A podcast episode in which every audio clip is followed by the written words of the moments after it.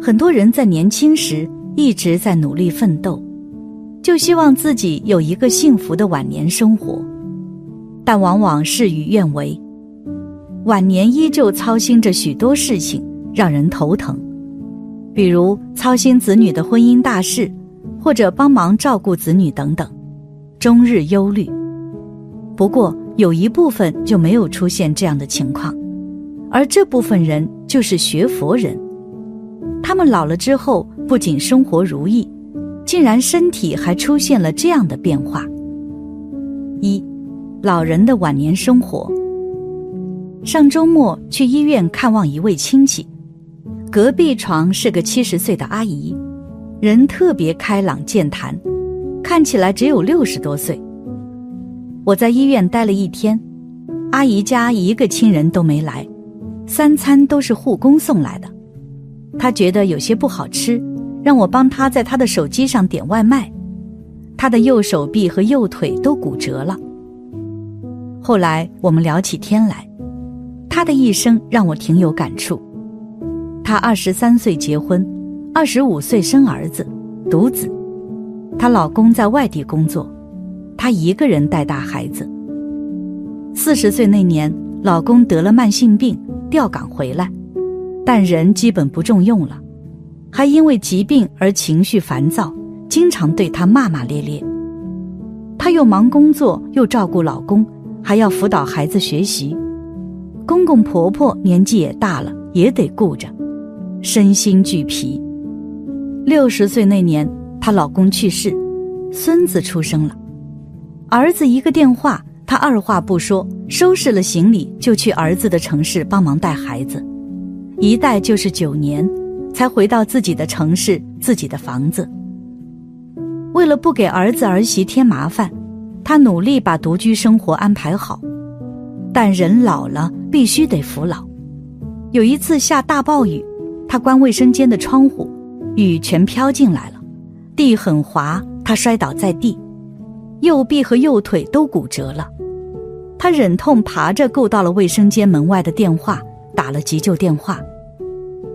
住院当天，医院联系了他儿子，他儿子匆匆赶过来，本来应该是担心他，结果一开口就是埋怨：“早就跟你说了，不要逞强，自己一个人住就小心点。”这下可好，伤筋动骨一百天，我们怎么照顾你？一边说着，一边接了好几个电话，眉头紧锁。他知道儿子特别忙，经常出差，儿媳是班主任，也特别忙。他本来还是有些渴望孩子能陪在身边，但最终还是压制住了自己的任性，大大咧咧的对儿子说：“医生说多吃钙片，很快就好了。”我一个特别要好的老姐妹会照顾我，你安心工作去吧。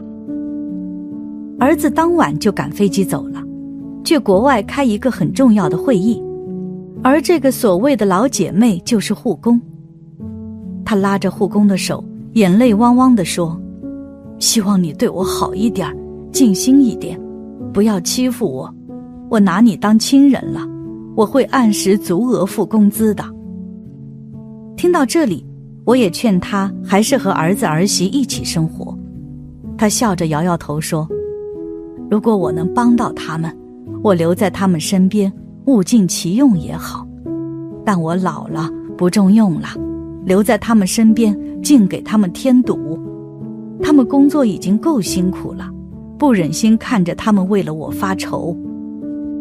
人老了，金窝银窝不如自己的狗窝。”孤独是免不了的，即便我留在他们身边，我也会孤独。久病床前无孝子，这是自然规律，和孩子孝顺不孝顺无关。再说了，我这不是有存款、有退休金吗？用钱解决问题最舒坦，我乐得自在。病房里还有个老伯，也是七十多岁，四个子女轮流来探望。住院的钱也都是子女们一起出的，看着热闹，但四个子女的疲惫也是有目共睹。相比这个阿姨的坚强通透，老伯就显得任性多了，吃个香蕉都让女儿跑三趟，喝汤嫌弃太淡，给他翻身嫌病床太硬。他不是在治病养病，他是在行使某种权威，妄图掌握晚年的命运。看得出他很没有安全感，也很孤单。他折腾来折腾去，就是为了吸引子女重视他。但他的子女都尽量避免跟他聊天，只是尽心照顾好他的身体。那份儿女簇拥的亲情里，透着一种莫名的难言之隐。如果是我。我选择像这个阿姨一样，默默的、自给自足、有尊严、有慈悲的撑过自己的晚年，而不是像这位老伯那样，看似尽享天伦，实则寂寞凄凉。其实，人这一辈子，希望能够求得心安，有人可以陪伴在身边，免受孤独之苦。但是，真正到了老的那一天，我们的身体机能老化。我们蜷缩像婴儿，我们任人摆布，我们连发脾气的资本都失去了。你会以何种方式来迎接这场晚年抗战呢？又或者，你有预想过自己的晚年吗？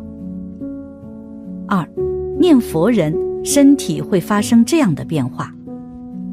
据数据表明，念佛的老人都是福报很大的，老了有时间有体力。有智慧，懂得去念佛，那是财富都买不到的。念佛拜佛，个人生死个人了。你看，父母的生死父母了，我们帮不了。他们懂得念佛拜佛，他们就可以有机会了自己的生死。因此，父母晚年念佛是全家人的福报。老年人不念佛，真的很可怜。他们到了晚年，天天指望子女来看望自己，但现在这个社会，子女因为太忙碌，很少有空去看父母，于是他们非常失落。我老了，所有人都不管我，而且身体因为多病，也需要儿女们来照顾，无形中给正在事业中打拼和抚育子女操劳中的儿女们带来了不少的麻烦和牵挂。其实，我们若能像藏地老人那样念佛，心里有一种归宿感，内心自然就不会有这样的波澜。在我的记忆中，凡是见过的藏族老人，没有一个不念佛的。很多藏地老人不喜欢子女常来看自己，怕打扰自己念佛。比如自己每天要念两万遍佛号，如果子女来了，就不得不陪他们聊天。佛号就不一定念得完，所以很多老人要求子女没事千万别来，只要定期送点食物就行，甚至送完食物也要赶紧离开。如果我们的父母能学佛念佛，就不会浪费剩下的宝贵时日了。每天在清静的念佛声中度过，心里会非常清凉，临终时也会十分安详。后事的安排也会非常的简单和顺利，给儿女和亲友们带来的麻烦也就越少，这都是晚辈们的福报和后代的宝贵视线。人到越老就越怕孤独，修行和年龄没有关系，不是越老了就代表境界越高啊。很多老人到了老了看不开，而且欲望很重，这样就很糟糕了。到老了。孩子都在外面了，老年人就会孤独啊！不要以为老年了不孤独，人老去，气血虚了，阴气重了，更没有安全感了，就越怕孤独。所以，为什么很多老人都天天要惦记着孩子？因为孤独。但是，如果他们有学佛了，能去念佛了，去惦记着佛了，那么他们就不会孤独了。人活着。心里有个东西占据着，什么意思呢？这是脑袋要有个东西在惦记着。比如说老年了不会动了，但是他思想仍然清楚啊，他惦记着他年轻的事情。所以人到了老了没事做就去晒太阳，然后去想想年轻的事情，一想就过去了一天，天天如此呢。所以这也是老来的可怜。但是如果他们念佛了，那就很好了。人越老，阳气衰退后，阴气就会越重。如果没有学佛，没有念佛，没有诵经，那么他们的阴气会重非常多。首先，年轻时肯定吃过一些众生肉，或者前辈子伤害的众生，都会在他阴气很重时来找他。没有佛菩萨的加持力，没有念佛，那么老去真的是一件可怕的事情。念佛的老人都是福报很大的，老了有时间、有体力、有智慧，懂得去念佛，那是财富都买不到的。念佛拜佛，个人生死个人了。你看，父母的生死父母了，我们帮不了。他们懂得念佛拜佛。他们就可以有机会了自己的生死。我们做儿女的求也求不得的事情。如果父母不信佛不拜佛，那么是很糟糕的。我们做功德回向给父母，只能帮助一点点。为什么呢？个人修个人得啊，生死路上不能替代的。生活中，很多人自以为看透了生死。可真正看到医生的病危通知书时，依然手忙脚乱，感觉天崩地裂，非常渴望多活一段时间，哪怕是一个小时、一刻钟也愿意。可是念佛的人不会这样，在面对衰老、死亡等问题上，他们往往有不同于世人的一份从容与自在。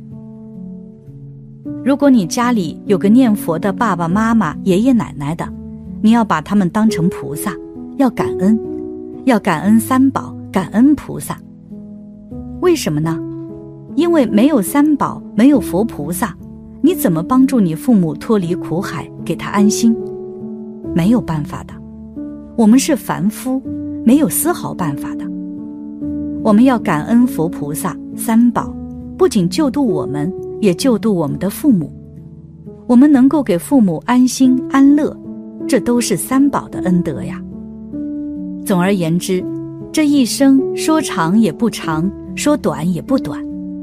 杨绛先生到了八十岁，依旧在努力寻找新的东西，而我们也应该学习这份精神，心中有着追求信念，这样就不会被别人牵着鼻子走，同时也能够好好爱自己，去追求更有意义的人生。